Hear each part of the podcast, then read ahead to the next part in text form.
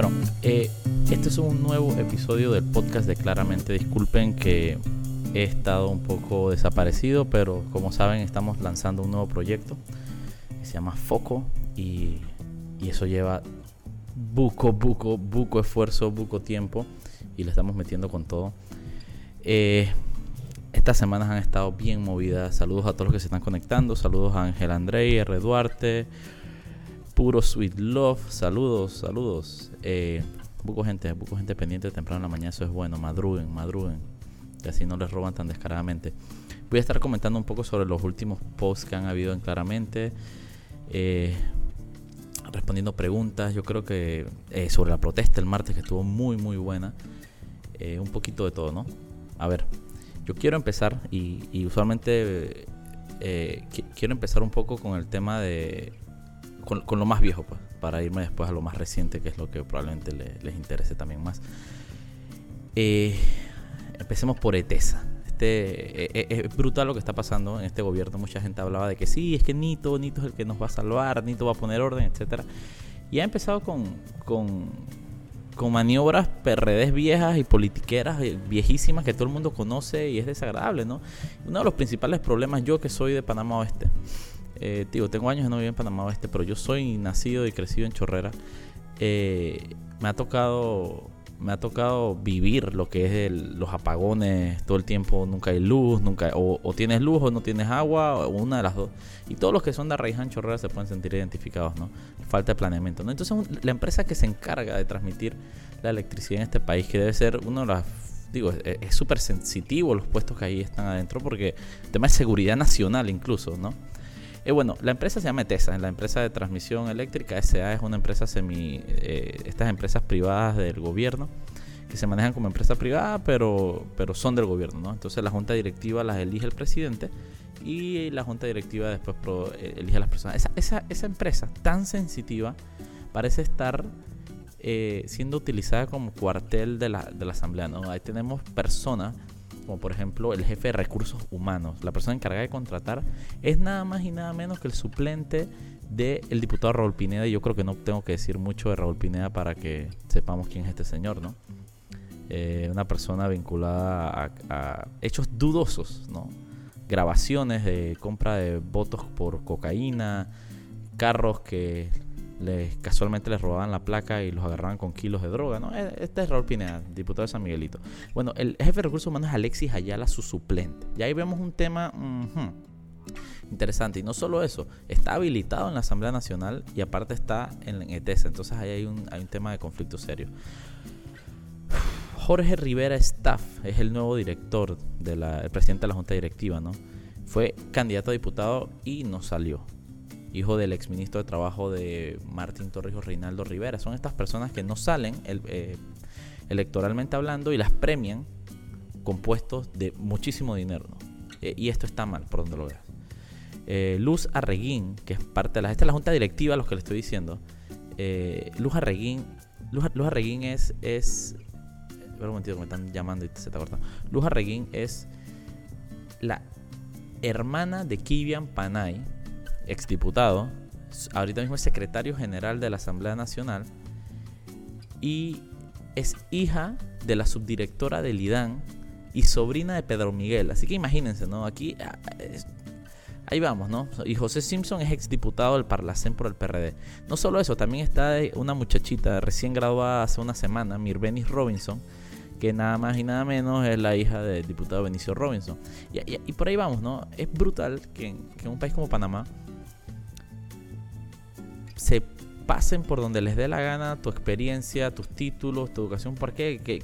¿Cuál es el mayor logro de esta gente? Ser familiares, pues ser familiares de políticos, ser familiares de diputados.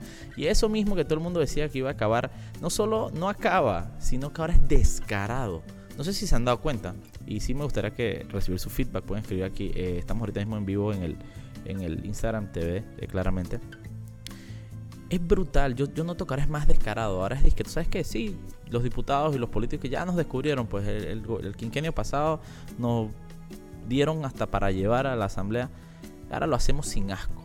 Nito se queda callado, dice, ay, yo no tengo nada que ver con eso, pero sabes que sí, sabes que tú eres líder de tu partido político, tú fuiste el candidato presidencial de tu partido político, tú eres un dirigente de tu partido y ahora estás haciéndote loco. Y no solo eso, ¿dónde está la Contraloría que permite todo esto? no Es una locura. Eh, eso, eso fue la semana pasada. Eh, también, a ver, dice Itzel y Valdi, les importa un bledo, es peor ya que vienen de frente. El saqueo familiar, exactamente, vienen de frente. Y es, es una bestialidad. Realmente es triste. Eh, otro, algo similar pasa eso con con la, empresa de electricidad, ahora con la empresa de agua. Por ejemplo, son dos personas que designan. Uno es Guillermo Torres, que, como director del IDAN, que es hermano de, del diputado. Del diputado, eh, ¿cómo se llama? Guillermo Torres, del diputado Ricardo Torres, ¿no? Y Luz Amalia es la hermana de Pedro Miguel González y madre de, de Panay. Eh, esto es una bestialidad lo que está pasando. Están manejando la cosa pública como si literalmente fuera su finca familiar. Eh, puro Sweet Love dice son un descaro, una vergüenza. Eh, Roberto manda un mensaje y dice tengo la sensación de que se van a romper el récord en este gobierno. Yo también, yo también. y es estúpido, no sé Recuerdan, eh, antes de las elecciones la gente hablaba de que hay el voto útil, voten por Nito porque es lo menos peor de lo que viene, que no sé qué, que, que Lombana no tiene estructura y todas esas pendejadas porque no tiene otro nombre, que todo el mundo decía, y ay, ahora la estructura que tiene, que según ustedes tenía Nito y según los que votaron por Nito, ahí está, es la estructura esta delincuencial que está usando. El voto útil, ahí voten porque es que Martinelli, imagínense lo libre. Ahora no solo tenemos el país hasta la mierda, sino que tenemos a Martinelli libre, agárrense. Eh, Itzel dice, Nito es el doble responsable presidente que prometió ser corrupción y dirigente de su partido en gobierno. Otra persona dice, las ratas siempre se van a tapar entre ellas, sean de madrigueras o de alcantarilla. Así mismito es. Eh, y hablando de ratas, también esta semana pasada eh, nuevamente vinculan al ex magistrado de la Corte Suprema, Oiden Ortega, a un caso de soborno. Oiden Ortega ya no es magistrado desde hace unos meses, pero lo han vinculado a dos casos. Esta vez fue el abogado Janio Lescure, que creo que si chequean la prensa pueden darse cuenta de que hay unas grabaciones que tuvieron acceso. Para, para no prolongarme con el tema de Janio y que lo entiendan, este es un abogado panameño que le hicieron una cama a una agencia de, inteligencia israelí y el tipo salió hablando de que él, todos los días él pagaba magistrados, de que todo tiene su precio, eh, los fallos tienen precios, que él, él coime a todo el mundo con nombre y apellido y es lo que sabemos que realmente pasa y él simplemente lo dijo y lo grabaron. Bueno, él denunció, él en esas grabaciones sale a relucir de que, de, de que él había pagado 500 mil dólares al cuñado de Ortega por un fallo que favoreció a un cliente. Ya Ortega tenía otra denuncia por eso, eh, que fue el, empresario César Alvarado de Chiriquí, que denunció que había pagado cerca de 40 mil dólares en sobornos al hijo del magistrado Ortega y este le pidió 150 mil más. Le mostró, y ese caso es interesante porque supuestamente el tipo agarró y le mostró los dos fallos: de que aquí te el fallo a favor tuyo y aquí te el fallo en contra tuyo. Paga y sale el que es a favor tuyo. Esa es la porquería de justicia que tenemos. Esa es la porquería con donde lo que define la calidad de justicia que tú recibes es tu bolsillo. ¿Y cómo, cómo carajo es eso posible? Y no hacemos nada, no hacemos nada aquí. Y ahora vamos a, quiero llegar al tema de la protesta, que sí, la gente se está sumando y eso es bueno, pero, pero aquí hay que, hay que abrir los ojos, hay que denunciar, hay que atacar de frente esta corrupción. Eh, saludos a Freddy Herrera que dice, este país se está yendo al carajo, la corrupción al parecer se ha convertido en algo rutinario, se ha convertido en la norma, es patético, es patético. Eh, a ver, eh, ¿qué hay de cierto en que no se habrán obras para reducir la deuda externa? No tengo información sobre eso, pero si estamos en contención de gastos, al parecer en lo que hay que contener los gastos es en obras públicas y en, educación y en salud, porque para ahora le subieron los salarios a los directores, ahora casi no hay nadie que no tenga de menos de 6 mil dólares, eh, amigo de Nito Cortizo, y eso está, eso está brutal. Eh, Mendizábal dice, recordemos, el PRD es un aborto a la dictadura militar Torrijos Noriega, memoria histórica. Otra persona dice, ¿qué información puedes ampliar de Kevin Moncada? Vamos a hablar de Kevin Moncada ahorita mismo. Eh, eh, ahorita vamos. A ver, no se puede hacer. Oh, este, este, mensaje está bueno. Eh, K de Mello 644 dice: No se puede hacer fiscalización ciudadana creando programas que busquen incongruencias en el gobierno. Claro que sí. Incluso hay personas que están haciendo eso y nos mandan denuncias siempre a claramente o a la al, al, al Instagram claramente que es arroba claramente Panamá o al de Foco, que pueden buscarlo arroba Foco Panamá. Eh, sobre eso, duplicidades en las planillas, cosas raras. Y los invito a ustedes a que le echen un ojo a las planillas Hay planillas que no han salido todavía, que, que están ya en deuda el gobierno con, con la ciudadanía, pero cosas que ven rara, cosas que el, apellido que les suene, no lo piensen dos veces, mándennosla. Nosotros hacemos la investigación y profundizamos en eso. Eh, ahorita mismo eh, esto, esto estamos creando este proyecto nuevo que se llama Foco. Quiero hablar un poquito de eso, que la gente dice, pero Foco, ¿qué es? Claramente, es el ñeque. que Imagínense un lugar en donde convergen todos estos proyectos que a ustedes les gustan. Eh, claramente, el ñeque, la puerta del horno con Irma. Nos literalmente unimos fuerzas para crear esto. Eso no significa que claramente deja de existir o que el ñeque deja de existir o la puerta... No, eso no deja de existir. Simplemente estamos literalmente juntos en una oficina en la que nos sentamos todos y craneamos craneamos y craneamos y sacamos contenido para mantener a la gente enfocada, ¿no? Eh, no solo el contenido sale en foco, sino que también sale en. Eh, eh, no solo el contenido en foco, sino que también sale en todas nuestras plataformas. Es, básicamente mantener a la gente enfocada con rumbo noticioso, no dejando que su live venga y nos agarre de pendejos cada vez que les da la gana. vienen cosas muy buenas. Hay un podcast de foco que también lo deberían seguir. Que busquen el podcast de foco en, en Spotify. sigan las cuentas de foco, arroba foco Panamá.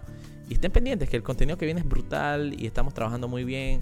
Eh, el, flujo de trabajo es bestial y, yo creo que la vaina está cogiendo buena, buena, buena forma. Les va a gustar lo que estamos haciendo. Como dije, esto significa que, que nuestros proyectos individuales terminan para nada, sino que simplemente estamos unificando. Es, es probable que esto, este, este primer mes eh, se sienta un poco el bajón de contenido en cada una de nuestras trincheras personales, pero es que estamos lanzando y pariendo este bebé, que es Foco. Te los recomiendo que lo, lo chequen. A ver, eh, seguimos, ¿no?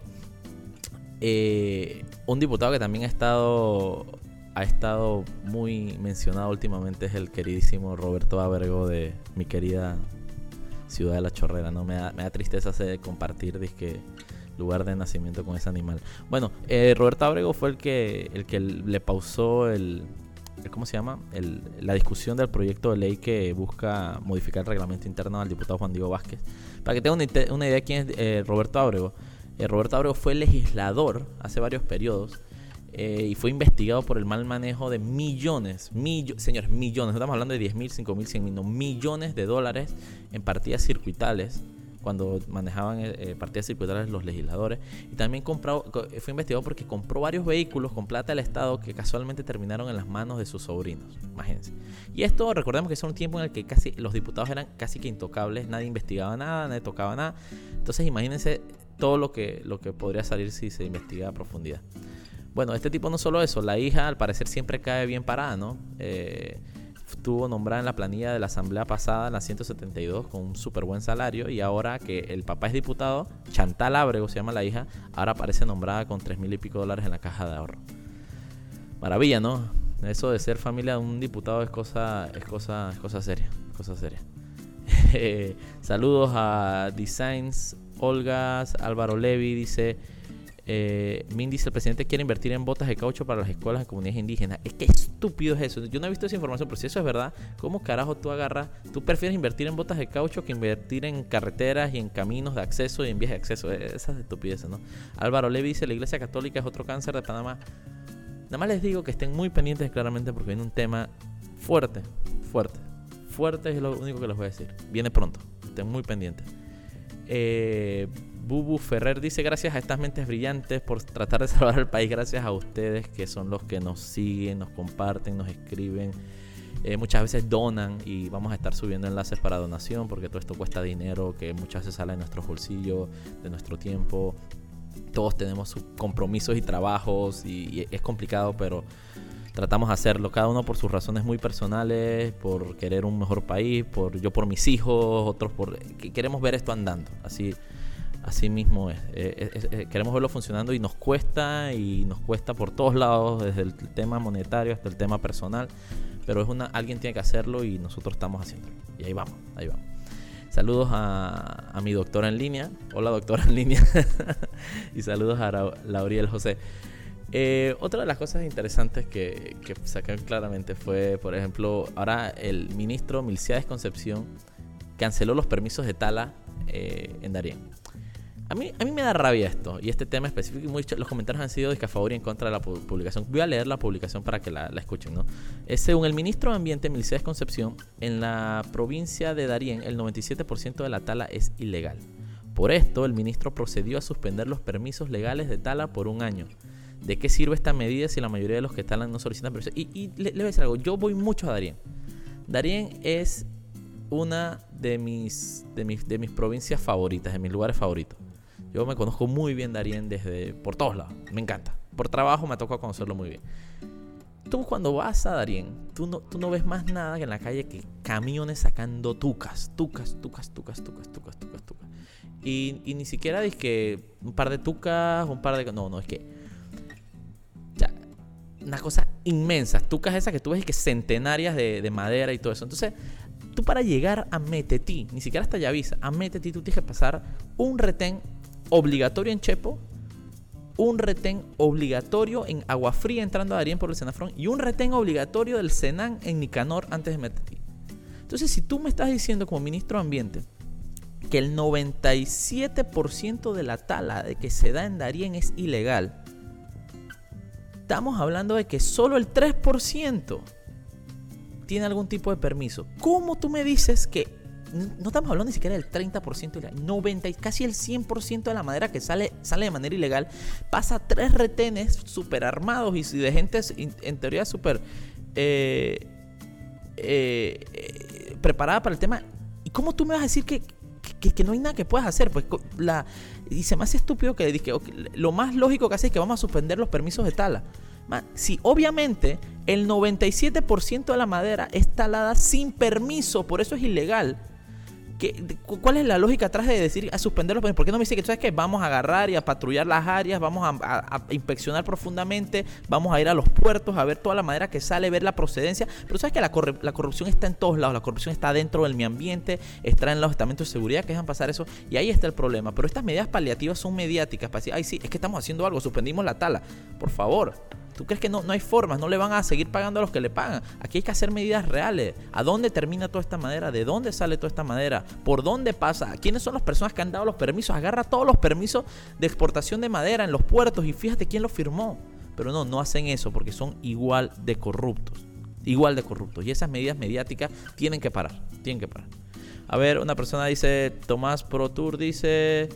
Eh, ¿Cómo dijo? Saludos al cangrejo de Nito. Álvaro Levi, ¿cómo se dona? Eh, voy a, hacer un post ahora para los que les interesa donar claramente. Es muy fácil, pueden donar. Digo, hay personas que dicen que te transfiero de banco en línea. Perfecto, también se puede hacer. Pero también tenemos, para los que quieren donar con tarjeta de crédito, hay una plataforma buenísima, se llama Quantum, en el que es como comprar en línea. Nada más meten los datos de su tarjeta, cuánto quieren donar y listo. Y se los agradecemos infinitamente. Como les dije, esto es un trabajo muchísimo más difícil del que la gente cree. Muchísimo más difícil, pero estamos con todo y, vamos con todo. Eh, Lauriel dice, soy ingeniero agroforestal residente de Darien y trabajo en área y esa provisión solo va a alimentar el cambio de uso de suelo. Bueno, me gustaría conversar contigo, Lauriel José, sobre el tema para que me ilustres un poco también. Si me pudieras mandar un mensaje al, inbox de, claramente el Instagram, eh, estemos pendientes, estaré pendiente para conversar, que queremos desarrollar un tema sobre tala y tal vez tú nos puedas ayudar. Eh, nos dice seguros, el, PRD se puso bruto después de 10 años que dan declaraciones aberrantes e ineptas. Saludos a todos, a, ¿a qué? Mendiza, Ruso Mendizábal, Tomás Protur, Areli, Puro Love, todos saludos, estamos, estamos con todo aquí. Y voy a terminar el podcast de hoy con la publicación que salió claramente el día de ayer. Eh, la voy a leer, que dice, de defensor de cabecillas de pandillas a asesor de la Asamblea Nacional. Kevin Moncada, abogado de varios inquilinos de Punta Coco, es nombrado con 3 mil dólares en la Asamblea de Diputados. Esta vaina es bestial. Kevin Moncada es un abogado, que lo pueden buscar por ahí. Creo que el apellido de él ni siquiera es Moncada, pero después como Moncada Luna estaba, va, el man buscó como su tercer apellido y se lo puso. Eh, el tipo trabajó en la asamblea de asesor muchos años con Zulay Rodríguez, un salariazo, y tú nunca lo ves allá. Eh, se habla de que, y eso no me consta, porque digo que él trabaja con Zulay en su firma privada, no sé qué, pero no, digo, eso no me consta. Trabaja de asesor y entonces salió que eh, defendiendo unos cabecillas de pandillas, abogado de cabecillas de pandillas, y hubo un tema ahí como que el tipo renunció de la asamblea. Él es el, abogado de varios de los criminales más peligrosos del país Y Punta Coco, para los que tengan una idea, es la isla donde meten a los cabecillas de Calor Calor, de Bagdad, de todas estas pandillas que, cobran muchas vidas. Entonces este tipo es asesor de estos tipos, los defiende. Y también, todo el mundo tiene derecho a su defensa, eso no es lo que se está diciendo. Pero yo creo que para tú mantener un cargo de la, en la Asamblea Nacional y en ciertos lugares y de ciertos salarios, tú tienes que tener cierto nivel de prestigio. yo, yo como abogado digo, también asignenle sus defensores de oficio si quieren, pero tú no, tú no vienes de defender cabecillas de pandilla para después venir a estar diciendo que estás nombrado en la Asamblea Nacional. Entonces aquí hay algo muy, que no me gusta, simplemente no me gusta. Y claramente se remite a los hechos. Eh, que es no, para acabarla de joder, ni siquiera aparece nombrado a un despacho, aparece nombrado a la asamblea. Obviamente, ya él ha sido asesor de Zulay, así que yo puedo asumir de que es asesor de Zulay. Eh, pero no tengo la información porque la planilla, la planilla de la asamblea es muy poco transparente. Pero bueno, estos son los asesores, la calidad de asesores que tiene la Asamblea Nacional. Kevin Moncada, un peladito que se la pasa ahí. Sí, búsquenlo en Facebook y en Twitter, hablando bestias de todo el mundo, haciendo comentarios que discriminan, homofóbicos, xenofóbicos, arrastrado con el, partido que sea. Lo ves lleva que con Rómulo, con, los PRD, con todo el mundo. Es, una, es una sanguijuela. Y, y, la, ahora lo ves nombrado en la Asamblea Nacional de Asesores. Esta es la porquería. ¿Qué, qué, qué carajo puede este tipo asesorar a la Asamblea Nacional? ¿En qué? ¿En qué? A ver. A ver, eh, Seguros Marque dice, ay, eso en el barelismo fue una devastación total. Saludos a todos de Colón. Saludos. Oye, el domingo voy para Colón. El domingo voy para Colón. Me gusta mucho Colón. Eh, voy a Portobelo, que hay una competencia de, pez, de caza de pez león. Y a me gusta pescar con arpón y voy a ir a participar. Así que voy a estar por allá. Eh, saludos, eh, Lauriel José, Irene de Venga, de Vengo Hotma. Isaías dice, ¿cuántas amenazas recibes al día? Muchas y viene un tema fuerte y, yo creo que fue una de las cosas más peligrosas que me ha pasado haciendo claramente. Muy peligrosas y van a saber de eso pronto. Eh, saludos a todos y este fue el... Eh, recuerden, este podcast para los que se acaban de conectar pueden escucharlo completo en unos minutos en Spotify, en Apple Podcast, en Anchor. Voy a subirlo a, a los stories de Instagram. Eh, para que lo escuchen completamente. Igual el video lo tumbo porque simplemente es para interactuar con ustedes, así que estén pendientes.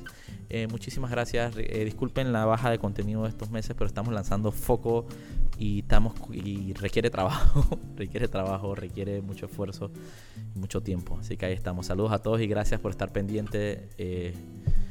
nos vemos la otra semana o nos escuchamos la otra semana. Saludos.